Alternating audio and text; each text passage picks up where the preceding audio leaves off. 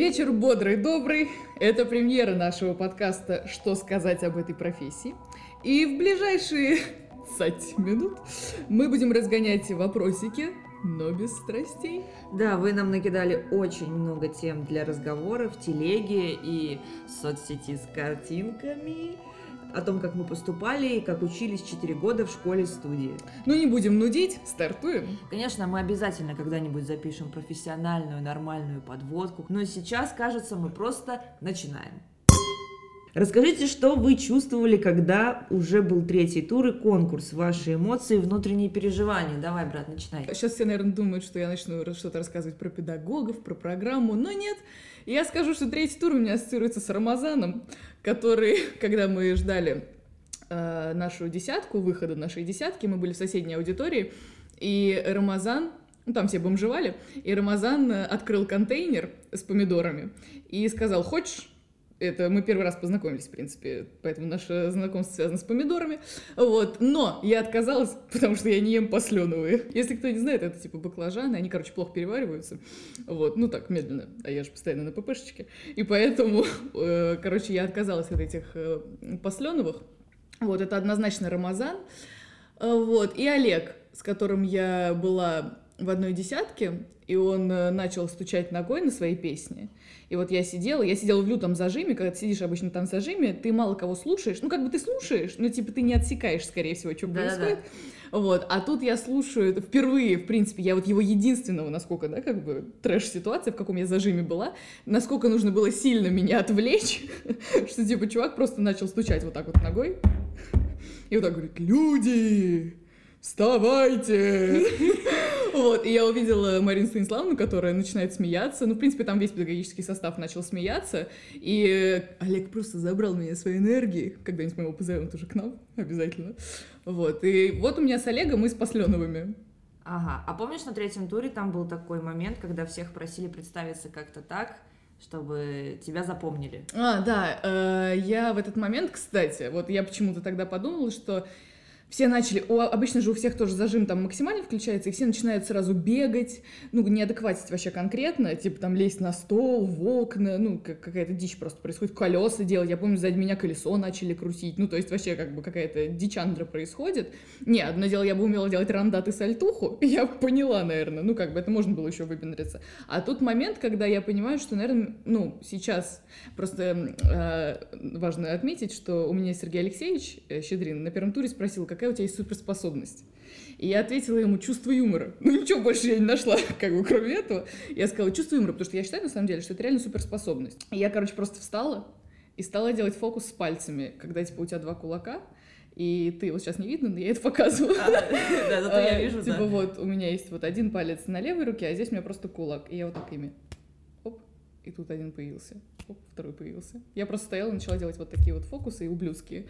Вот. Я не думаю, что меня там... За... Честно, мне кажется, что меня там как бы не особо приметили в этот момент, но в любом случае мне кажется, что в данном случае, когда идет вокруг каламбурчик, сырбор, лучше просто стоять. И еще сейчас добавлю, конечно же, что третий тур у меня ассоциируется э, с педагогом, э, потому что, значит, был единственный человек, я читаю программу, и всегда на первом, на втором туре меня все слушали, ну, это были разные педагоги, все меня слушали, все у меня что-то спрашивали, то есть я себя уверенно как-то чувствовала, и здесь впервые ситуация, когда я читаю-читаю, ну, я как бы секу, кто там меня слушает, кто нет. Хотя, на самом деле, наверное, это не супер важно, как выяснилось. И я смотрю, один человек он постоянно в телефон смотрит. Ну, он вообще меня не слушает. Это был педагог, это был Юрий Львович Куйтковский, но вообще мимо. И я читаю, и я, и главное, что сам, вот это вот, конечно, просто, это называется многозадачность. Когда ты читаешь, я нахожусь там в своей краске, у меня там такое очень активное, значит, стихотворение, я читаю, я вот, я прям сейчас помню, я читаю, а про себя я уже где-то параллельно думаю, ну все, пипец, все, угу. меморя вообще конкретное, но он сидит, вообще не смотрит. И могла ли я тогда подумать, что человек который меня совсем не слушает, через несколько лет будет делать со мной педагогический отрывок, в котором первая моя фраза «Слушаю». За это надо выпить.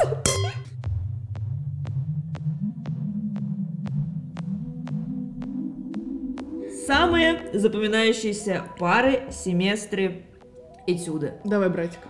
Ну смотри, Я, наверное, могу выделить, естественно, первый курс, и, естественно, это пара Александра Андреяшкина, потому что это было супер новое для всех нас. На его тренингах я впервые начала понимать, что мне не обязательно себя так сильно внутри раздирать, так мучиться, если я хочу выдать какую-то суперсильную эмоцию. То есть человек просто показал мне и всему курсу, что это технический момент, и что очень важна психофизика, и какое-то определенное действие частью твоего тела, пусть это похоже больше даже на танец или на какую-то разминку элементарную, ты можешь выйти на эмоцию, которая будет гораздо сильнее, чем если ты там будешь хоронить своих родственников внутри. И каждое, каждое занятие для меня это было какое-то мини-открытие. Вот меня очень сильно торкнуло, когда, по-моему, было связано с родителями что-то. У меня тоже.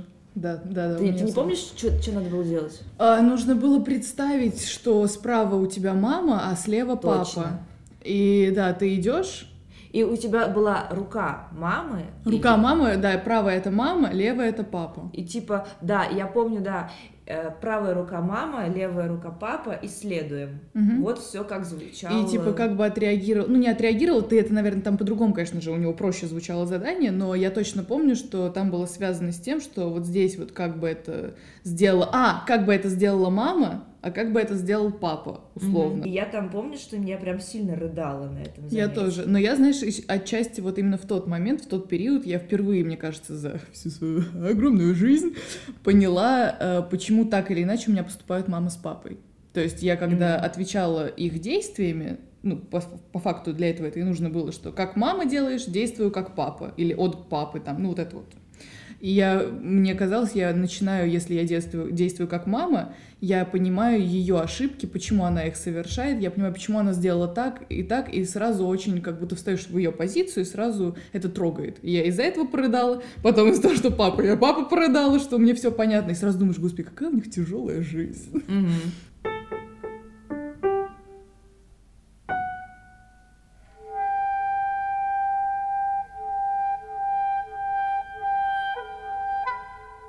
Ваш курс многие считают странным.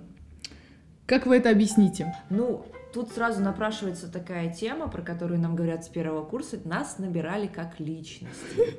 Художник. Художники, курс индивидуальностей. Это правда, что у многих вот абитуриенты, которые сейчас тоже пишут, что что читать на поступлении.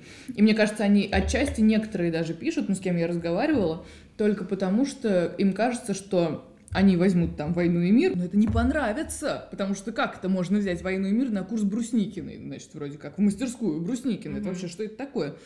Но на В тот самом момент, деле... когда у нас дипломный спектакль «Война и мир». Вот на секунду, это раз.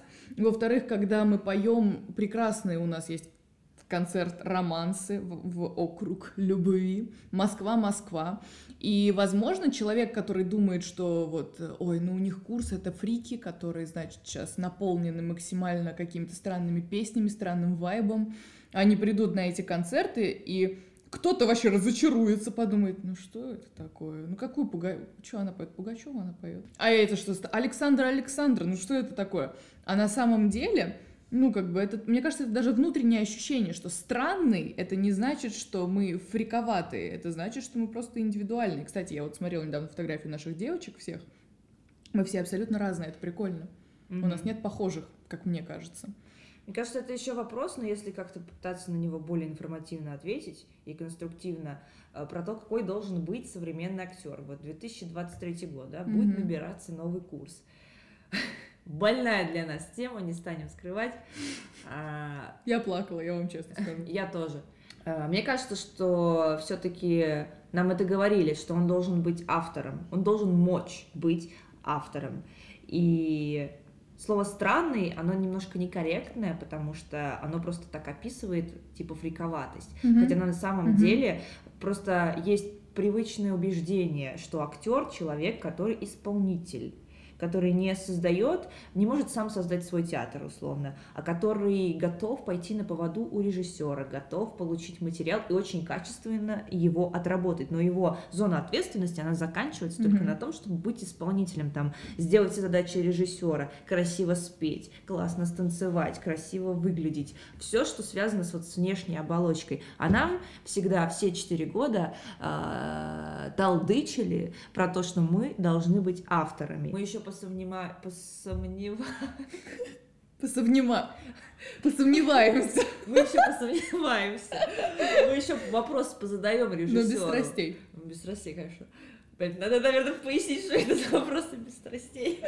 Да, друзья, мы поясняем, почему, собственно, в самом начале и нас так, почему нас так разносит с вопросиков, но без страстей. Вот, у нас э, есть, был, я даже не знаю, как правильно сейчас сказать, э, Ну, был на самом деле. дипломный тоже спектакль, Мгм. который нам поставила Алла Михайловна Сигалова. Э, «Страсти, И он вопросы». назывался «Страсти, вопросы». Вот. Все, ничего больше не буду говорить, просто скажу, что именно отсюда пошел мимас, вопросики, но без страстей.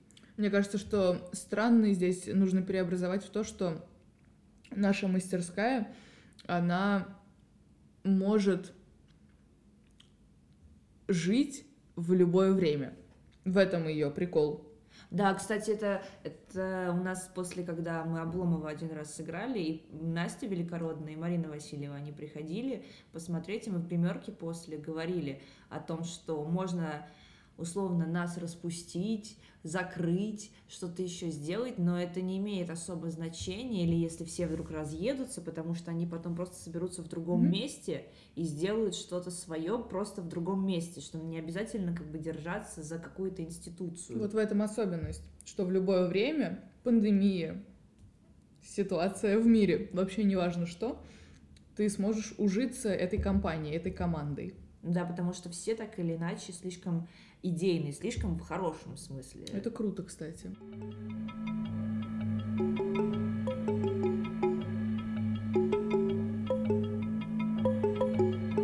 Что ты узнала про себя, став актрисой, что хорошего, что плохого, и какое знание тебя саму удивило? Э, Это тоже вообще отдельная тема, но мне сто процентов, вот я могу точно ответить, и я поняла, что я комедийная актриса. Но это не значит, что я не могу сыграть драматическую роль, потому что эм, комедия комедии, но есть ведь трагикомедия. В принципе, то, что мы и делали вот с Аленой, у нас был Пет, Моцарт и Сальери. И мы там существуем в диких вообще масках, с Юрием Катковским.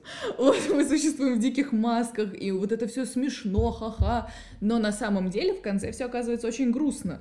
И сама история грустная, и персонаж, он, как это, знаешь, эм, как бы тебе смешно, но тебе, ну, персонаж тебя трогает очень сильно, потому что его жаль просто становится. И это очень круто, что я поняла, что нельзя бояться, что, что, что, что нельзя бояться, очень много что, что, что, что, что нельзя бояться этой маски, нельзя бояться существовать э, в своей органике смешной, потому что мне кажется, ну я знаю, просто я говорила с девчонками очень многими, э, что что очень хочется всем быть героиней так или иначе, но вот так с детства, как будто, знаешь, как будто фильмы нас приучивают, что если ты Джульетта, ты крутая, а если ты Гертруда, хотя это не так, сейчас Гертруда не тот пример, но если, короче, ты эм, у тебя эпизодическая какая-то роль, или что ты просто там поднос выносишь, или что ты всех веселишь, что шутка так хреново, а что быть вот героиней, которая плачет, которая разъебывается, простите, ну реально, вот Мгм. по-другому это не сказать. И тебя просто выносят уже со сцены, и все такие, браво, браво, как она чувствует. Как бы... Да нет, девочки, на самом-то деле, э, и мальчики, вообще не так все. Потому что, когда я на ЧПР, мы вернемся потом как-нибудь к этому, делала прекрасный свой вербатим, именно там я поняла, что, наверное, мне, ну, на сцене у меня получается делать возрастных женщин, пока что, по крайней мере. И у меня очень долго было непринятие этого, так или иначе, э, потому что Джульетта в каждой из нас живет, и Офелия живет в каждой из нас. Но это круто, когда ты понимаешь, что ты... Вот, я знаю, в один момент я просто обратила внимание, я, наверное, на тот факт, что стоп, а может ли Офелия или девочка, которая играет какую-то вот подобную роль, сделать так, как я могу сделать вот этот вербатим, условно. А она может вот так разъебаться, но в комедийном случае. И когда я поняла, что нет, и когда я поняла, что многие вообще не выкупают, в принципе, даже этого юмора, они даже не могут, ну, то есть вот что-то показывают, а в такой вот манере, и этот человек, он не может повторить и не может сделать по-своему характерно, я думаю, ну, ё-моё, ну все, моя сила ясна. И, собственно, на первом курсе я этого не понимала. На втором курсе, вот когда в вербате мы вот уже пошел, пошел ЧПР, я как-то уже стала это более-менее понимать, что комедия это круто на самом деле. И комедия, трагикомедия, блин, там драма, это все очень близко. И что это, э, во-первых, я шла вообще в эту профессию, да, как бы, я не буду этого скрывать, мне нравится как-то манипулировать людьми, мне нравится вызывать эмоцию у человека. И когда я поняла, что я ее могу вызывать, ты уже, если смешно, если вообще на тебя какая-то реакция есть, ну все, ты уже, это уже круто. Что помогает актеру быть настоящим на сцене и не звучать фальшиво? Брат, прошу. Мне кажется, что все гораздо проще, чем э, могут себе представлять зрители. Просто вопрос разбора. И чем он точнее и подробнее происходит эта внутренняя работа, тем органичнее ты смотришься.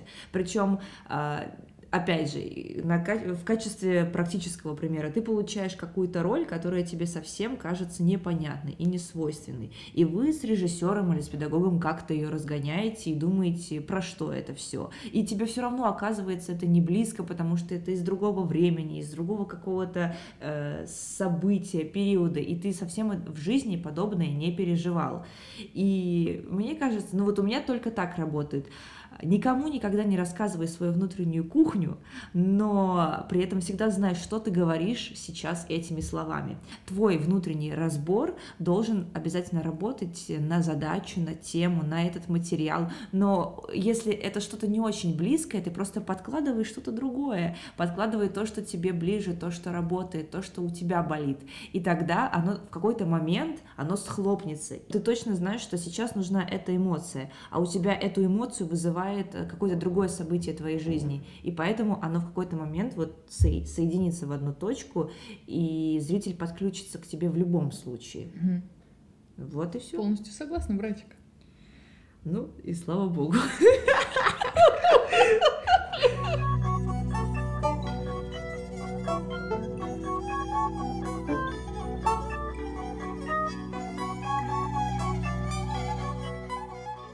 помогает на сцене не быть заложником эмоций? Брат, начинай. Просто... Сложный вопрос для меня. Нет, у меня все понятно, потому что очень часто у меня реально происходит ситуация, когда я слишком подключаюсь, я слишком начинаю сопереживать и включаться в то, что я делаю, и все доходит до такой кондиции, что действовать дальше продуктивно на сцене уже становится невозможно. И это вообще на самом деле отдельная тема, как не ловить дурку как не сходить с ума. Это наша очень... Это тема подкаста. Это тема подкаста, но можем сейчас тоже что-то затронуть, а, потому что нам не раз говорилось педагогами, мне не должно хотеться тебе вызвать скорую, мне не должно быть страшно за тебя, за то, что ты сейчас делаешь, за весь вот этот твой акционизм. А у нас его было навалом, особенно на первом курсе, когда ты просто выносишь всю ну, свою Мне кажется, дичь. в принципе, все это учеба было много, даже на педах что-то Ну да, было. да. Просто в какой-то момент мы подустали, mm-hmm. подисчерпались, и уже как-то не стало хотеться так сильно производить впечатление,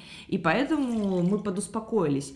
Но в целом даже сейчас иногда что-то такое мы наблюдаем, и тут, конечно, мнения расходятся. Здесь, наверное, я опять вернусь к классам Александра Андреяшкина, я постоянно, когда я чувствую, что я уже захлебываюсь, и что от меня, допустим, требуют реально очень сильную эмоцию, и мне говорят сильнее, бросай себя сильнее, раскачивай сильнее, а я уже внутри не могу. Я понимаю, что сейчас все переходит эту черту и границу, когда я могу контролировать себя mm-hmm. на сцене. А это очень важно, контролировать Конечно. себя на сцене и понимать, что ты сейчас на сцене. Что это профессия. Что это профессия. И что ты сейчас, ну, просто ты действуешь в сцене, ты в спектакле, ты в театре, и ты актер, а ты не по-настоящему там хоронишь своего близкого человека. И когда от тебя требуют очень яркого проявления, а ты на учебе, и ты очень э, зависим от того, что э, что от тебя требует, ты начинаешь себя сильно раздирать, и ничего, ни к чему хорошему это не приводит потому что даже несмотря на то, что там внешне это может смотреться как-то не очень хорошо, когда ты там захлебываешься, ты чисто технически в состоянии сильного порыва эмоций, не в состоянии произнести текст и просто быть активным в действии. Самое главное транслировать, что ты хочешь сейчас сказать, что сейчас происходит, чтобы зритель понимал, чем ты действуешь, что происходит именно по действию, а не твое состояние. То есть есть эта тема, что в кино надо играть состояние, а в театре надо играть действие. И вот это очень здесь важно. Всегда нужно очень твердо стоять на земле. И периодически, когда я понимаю, что меня захлебывает, я себе стараюсь тут же дать такой внутренний щелчок, как бы возвращайся, э, мы просто именно такое практиковали у Александра Андреяшкина, возвращайся, будь здесь. Когда ты отлетаешь, да, и у да. тебя внимание куда-то отсекается, просто задумался, блин, так спать хочется. Да, возвращайся. просто возвращайся. Это просто вопрос экологичного использования своего ресурса актерского и отношения к зрителю. Что я тут сейчас не выворачиваю свою душу наизнанку, я, конечно же, ее выворачиваю, но я всегда немножко держу дулю в кармане. Я всегда, если что, готов как бы выпрыгнуть и сказать, да нет, все нормально.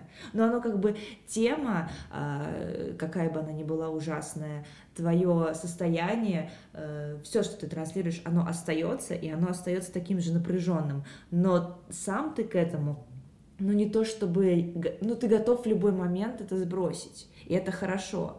Ну, то есть вот это шлифовать, это можно, мне кажется, всю жизнь. Но мне кажется, что в момент учебы э, это абсолютно нормально, когда ты не отдупляешь, потому что на первый, такая первая пора это типа доказать, что я могу и так, и так, и так, и так, и так, и поэтому вообще у тебя крышу сносит конкретно, потому что у меня в какой-то момент, это ненормально, но это нормально для студента, как мне кажется, потому что у тебя момент вот этого, знаешь, произвести впечатление, да, да, доказать. И когда тебе нужно доказать, ты достигаешь просто своего максимума какого-то. Хотя мне кажется, что я где-то его вообще не достигла, и типа, что мне нужно поработать вообще над свободой там и так далее, и над импровизацией какой-то. Но какой-то момент у меня тоже вот была проблема, что я могла разобрать роль, я могла сделать этюд на каком-то пике. На пике это не значит, что я там себя обрыдывалась, а что-то подложить и прийти с педагогом, ну то есть вы разбираете роль, вы что-то обсуждаете, и настолько сильно я ее могла разобрать и как-то прийти к какому-то... Ну, ты же с собой связываешь так или иначе, ну, потому что тебе нужно все, как да. бы это все скрестить. И я помню, что у меня очень многие действия очень многие действия мной были сделаны от э, вот этого разбора. И, возможно, кстати, я сейчас скажу в положительную сторону, что это просто, как, знаешь, вот у психолога посидишь тоже с ним, вот разговариваешь, разговариваешь и думаешь, вот все, я понял что-то о жизни. И здесь также, что ты выходишь, и ты что-то открыл для себя, и, возможно, это нормально, а возможно, что это какие-то профессиональные издержки, что я реально ну, была под воздействием и под влиянием вот этого персонажа, что я настолько уже думала, как она, и мне казалось, что да, это правда. Ну все, я сейчас независимая, я сейчас вот такая, я такая. И что-то я делала от э, ее стороны. Расскажи про свои страхи в театре. Чего боишься, О. когда ты на сцене? Когда готовишься выйти на сцену? И что помогает преодолеть эти страхи? Если зритель хотя бы на одну секундочку смог улететь куда-то, ну, исчезнуть из просто я сижу на стуле, передо мной актеры, все понятно, свет, выходят живые люди. Как говорил Андрей Яшкин, если со зрителем уже что-то произошло, неважно в какую сторону, позитивную или негативную, положительную или типа плохую, значит, ты уже достиг своей значит, цели. Значит, не зря.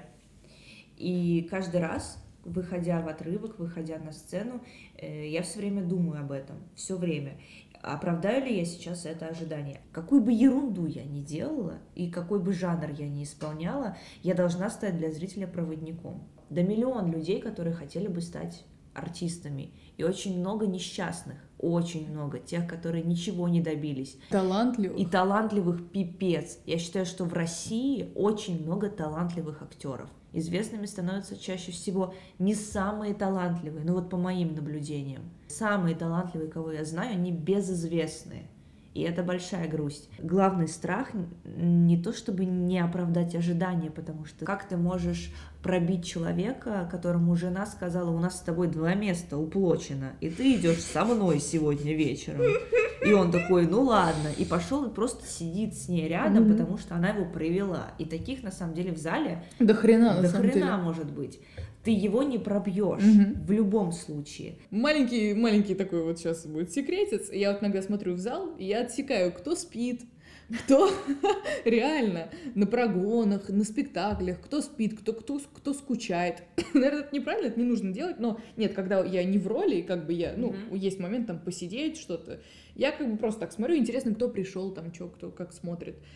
Ну, это, это реально интересно. И я наблюдаю, я смотрю, кто-то спит, э, там кто-то, значит, вышел, кто-то там в телефон заглянул, а кто-то наоборот вот сидит, я вижу, что прям вот сидят, знаешь, вот они вот на, на краю стула, вот как по правильной ага. позиции сидят и просто на все реагируют и настолько вкатывает человеку. И я понимаю, что это сейчас зависит не от того, насколько я талантливо что-либо делаю, да. а на то, сейчас что у человека в жизни происходит. Что для тебя успех на сцене? Блин, два критерия для меня. Первый критерий, когда я сама, вот у меня бывают такие моменты, когда я внутри прям понимаю, блин, клево. Кайфанула момент. сейчас. Блин, вот сейчас просто нереально. Вот у меня такой на Илиаде, вот у нас есть Илиада, у меня такое случается, когда я прям что-то делаю в какой-то сцене. Это обычно в одной и той же сцене. Думаю, я не буду какая сейчас... я охуенная. Я не буду сейчас говорить, какая это сцена, да, но я вот в определенный я понимаю, момент... какая это сцена. Я думаю, блин, сейчас клево идет. Просто вот клево идет. Вот я прям, знаешь, вот мне самой нравится. И мне пофиг, что самое интересное, что потом мне скажут. Пускай мои потом там зрители, они скажут, ну, что-то мои зрители всегда со мной. Они потом скажут, что-то мы вообще не поняли. Мне мама тут недавно. Ну, слушай, я в какой-то момент ну, я не знала, куда себя деть. Я чуть не заснула. И я ее прекрасно понимаю. Конечно. Но на тот момент мне было так круто. И я думаю, да блин, я просто офигенно. И если потом даже режиссер мне скажет, что что-то не то, я, естественно, прислушаюсь к этому мнению, да, я пойму, но внутренне я понимаю, блин, а мне было офигенно. Это круто. И этот момент я запомню. А, или второй успех, вот когда мы Моцарта и Сальери, допустим, играли, э, я все равно там секу, как бы, что отдупляет как зритель, и для меня очень важно, когда там я типа плачу там, и в какой-то момент я что-то mm-hmm. говорю, что зритель вначале он угорал люто, а потом он вдруг, знаешь, все притихомирились. Да. И я думаю, клево, сейчас получилось. Наверное, во мне работает вот эта сентиментальность, когда я думаю, что все осталось совсем немного, и мне хочется так это всего взять, и мне хочется любую возможность, когда тебе говорят «сыграй», мне хочется ее использовать с любым партнером в любой ситуации. Мне хочется просто это сделать. И когда я выхожу каждый раз, и мне уже так пофиг, как реагирует зал в какой-то момент, мне просто хочется, что вот я сейчас вижу перед собой партнера, и вот мы с ним тут существуем. И я вот в последний как раз спектакль, я поймала такую тему, почему потом что-то не получилось, нам сказали, что-то тяжело шло. Э, я в этот момент сидела, я понимала, да-да-да, я принимаю всю, всю там критику и так далее, но в какой-то момент я думала, блин, так пофиг на самом деле. Мне так круто, что я вот эту сцену, я ее сыграла, и мне так хорошо сейчас в этот момент с партнером, просто потому что мы сейчас оба здесь, Пришли зрители, они смотрят. Да мне не важно, как они отреагируют. Мне просто клево, что мы сейчас это с тобой играем и по-честному играем. Мы играем не потому, что, господи, давай уже что-нибудь сыграем, да, чтобы уже, господи, от, отъебись, типа. А мы это делаем очень честно. И что нам вдвоем это вкатывает. Мы вдвоем переживаем, но это переживание, оно прям вот какая-то магия начинается. И пускай эта магия не видна никому, но нам вдвоем круто, поэтому все, это успех ну, лично для меня. Вот сейчас на четвертом курсе с этой сентиментальностью успех — это когда ты кайфанул.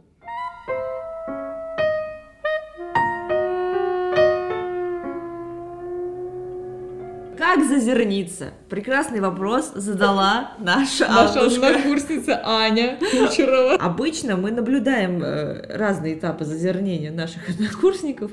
Кто-то делает речевую разминку. Что нас очень сильно бесит. Да, потому что это происходит громко и, и мешает всем остальным. Ну вы просто сами представьте, что э, в ситуации, не в обиду сейчас однокурсникам, но вот ты как бы в аудитории, вот условно, у меня с утра, вот у меня э, случился приступ у собаки, или у меня сестра болеет, э, папа мне сказал, что давай сейчас куда-нибудь ты улетишь, куда-нибудь уедешь. Э, значит, ну какой-то вот полный пиздец происходит, в принципе, вокруг, и мама, которая говорит, что у меня мигрень сегодня, ты приезжаешь, ты настраиваешься на какую-то работу, сука, при всем этом бэкграунде. Какие-нибудь пять реплик. Ну, есть пять реплик просто. Ну, каких пять реплик? Маленьких ролей не бывает, друзья мои. Точнейшие просто должны быть. И, значит, слева ты вдруг вот при всем этом бэкграунде хреновейшем ты слышишь «Эй, эй, эй, Человек разминает речь. Намели мы налимо лениво ловили. Ну, типа, ну просто... Человек разминает речь. Я понимаю прекрасно этого человека, ему нужно размять эту речь. Господи, ну отойди от меня куда-нибудь подальше. Сука, я сегодня не в настроении. Ну не могу я сейчас настроиться на твой вайб. Но кто-то делает это экологичнее для остальных людей, просто втыкает там любимую музыку в наушники. Мне до определенного момента это помогало. Ну, типа, если тебе нужно на что-то грустное настроиться, ты включаешь там Макса Рихтера, бля, и все. И мне часто помогает э, посмотреть просто на себя в зеркало. Не для того, чтобы проверить, о, как я сегодня выгляжу, а просто ты скорее даже в этот момент смотришь не на себя, а себе в глаза. И через свои глаза просто пытаешься понять, в каком ты сейчас настроении, совпадает ли твое внутреннее самоощущение с тем, как оно транслируется внешне. Ну, то есть ты эти микроизменения ты в себе отслеживаешь в любом случае. Получается ли у тебя сейчас протранслировать э, внешне то, что у тебя внутри. И это, это очень неуловимая штука, и, возможно, это работает только у меня, но я просто на секунду заглядываю, типа, в туалет, смотрю на себя в зеркало, трачу буквально, не знаю, 10 секунд просто посмотреть себе в глаза, и выхожу. Нельзя сказать, что я там что-то в себе меняю, но это момент концентрации и распределения внимания. Э, Тоже в то же самое время, то есть, с одной стороны, я такая, вот, я слушаю Макса Рихтера, и вот эта песня всегда работает, и я такая, все. А с другой стороны, бывает момент, вот на ту же самую, там, на Илиаду или куда-то, на ЧПР, вот, на свою Жанну прекрасную, я настраивалась просто позитивом. То есть, если я просто включена, ну, я понимаю, что, блин, это любовь к этой роли.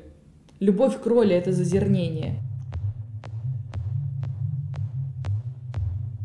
Задавайте еще другие вопросы про спектакли. Ну, это вообще тема следующих, конечно, подкастов. Вот я сейчас за голову просто берусь, насколько я понимаю, насколько это развернутые какие-то темы и что есть что обсудить.